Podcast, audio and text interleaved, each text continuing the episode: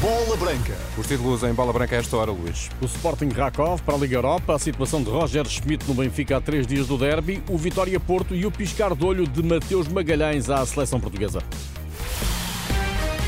Bola branca no T3 com Luís Aresta. Olá, Luís, boa tarde. Olá, boa tarde. Já vamos ao Sporting, na Liga Europa, antes o derby e a situação de Roger Schmidt no Benfica, vista pelo presidente da Associação de Treinadores, José Pereira, que esta época já viu quatro técnicos serem substituídos na Primeira Liga. Moreno Teixeira por Paulo Turra e este por Álvaro Pacheco no Vitória, o próprio Álvaro Pacheco por Vasco Seabra no Estoril e José Gomes por Moreno no Chaves, uma dança de treinadores quase 100% portuguesa, em que a exceção é o brasileiro Paulo Turra, demitido do Vitória ao fim de seis jogos. Longe vão os tempos em que os técnicos técnicos estrangeiros abundavam no Campeonato Português. Nesta altura são dois, o espanhol Pablo Vilar no Vizela e o alemão Roger Schmidt no Benfica, numa situação fragilizada pela quarta derrota em quatro jogos na Liga dos Campeões. José Pereira, presidente da Associação de Treinadores, faz notar que as demissões de treinadores dependem de quem dirige os clubes, não deixando de sinalizar uma tendência de maior tolerância para com os técnicos estrangeiros. Em igualdade de circunstâncias, eh, não me custa admitir que haja uma mais ampla digamos assim, desculpa para com os treinadores estrangeiros do que com os treinadores portugueses.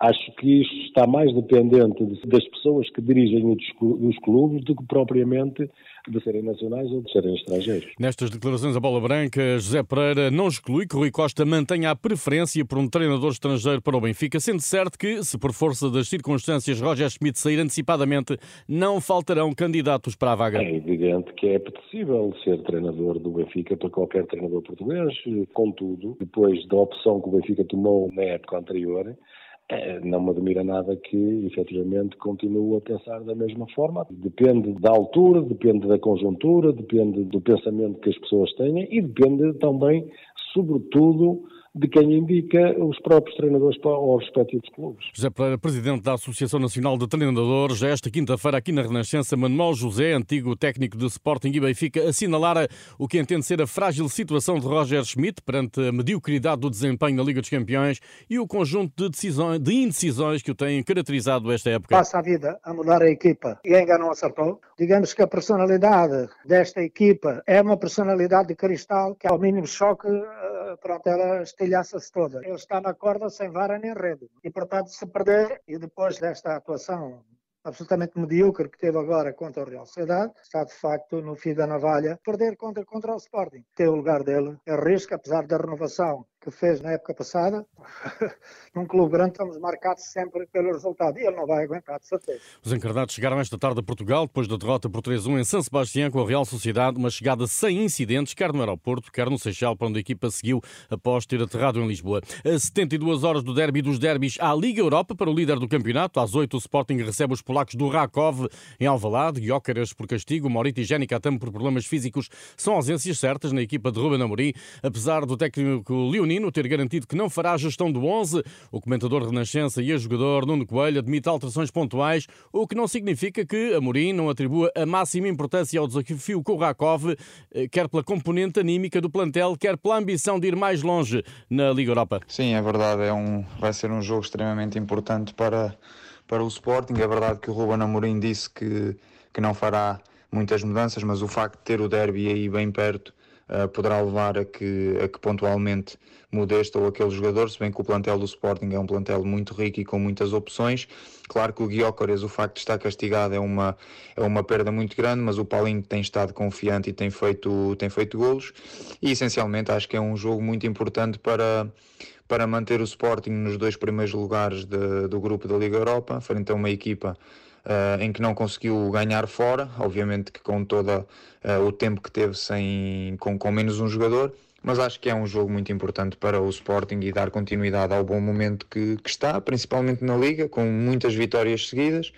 Uh, e claro que, como é óbvio, o pensamento estará sempre um pouco no derby, por muito que o Ruben não, não o queira dizer, mas é um jogo muito importante hoje uh, para, como eu disse, sustentar essa posição que, que tem neste momento no grupo da, da Liga Europa. Sporting Rakov às 8, Alvalade relata em rr.pt no outro jogo do grupo D, a Atalanta recebe o Sturm Graz eh, à mesma hora. De regresso ao campeonato, o Porto joga sábado em Guimarães, frente ao Vitória, que respeita a possibilidade de encostar aos Dragões. O Porto tem mais 3 pontos que os vimaranenses. Recordo que as duas equipas saíram derrotadas da ronda anterior, o Porto em casa ante o Estoril, o Vitória em Moreira de Cónegos. Álvaro Pacheco tem conferência de imprensa marcada para as 11h30. Sérgio Conceição fala ao meio-dia aos jornalistas. Entretanto, o portista Stefano Eustáquio foi chamado para a seleção do Canadá, para onde viajará acompanhado do central dos Chaves, Steven Vitória.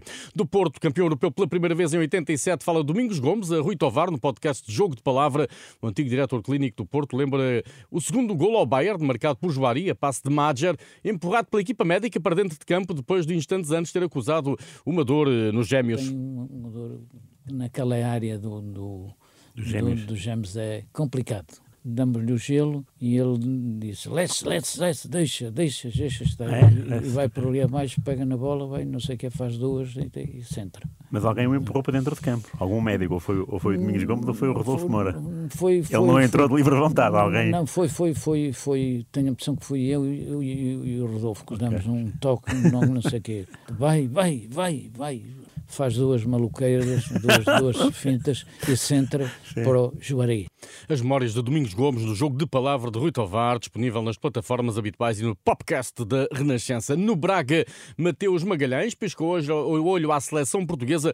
Guarda-redes luso-brasileiro de 31 anos não hesitará se Portugal lhe der a oportunidade que até agora lhe foi negada pela seleção brasileira. Acho que do Brasil eu deixei um pouco de lado. Se eu tiver oportunidade, eu acho que a minha maior possibilidade é na seleção portuguesa. Não é? Acho que aqui já estou há 10 anos, muitos me conhecem né? Já sabe o meu trajeto aqui no, no Braga. Tem grandes guarda-redes aqui também, tem grandes goleiros aqui no, em Portugal, né? Mas eu creio que a minha possibilidade aqui é maior e eu tenho esse sonho em mente. Declarações de Mateus Magalhães à TNT Sports. Roberto Martínez recorda anuncia esta sexta-feira os convocados de Portugal para os jogos contra Liechtenstein e Islândia. Na Liga 2, o jogo entre a União de Leiria e o Passo de Ferreira, da Ronda 18, que deveria realizar-se a 21 de janeiro, foi antecipado para 22 de dezembro, uma sexta-feira, às 6h45 da tarde, anunciou hoje a Liga Portugal. A fechar, lembro eh, que a partir das 19h40 eh, estaremos online em rr.pt para o relato do Sporting Rakov, jogo da jornada 4 da Liga Europa. É tudo. Muito boa tarde.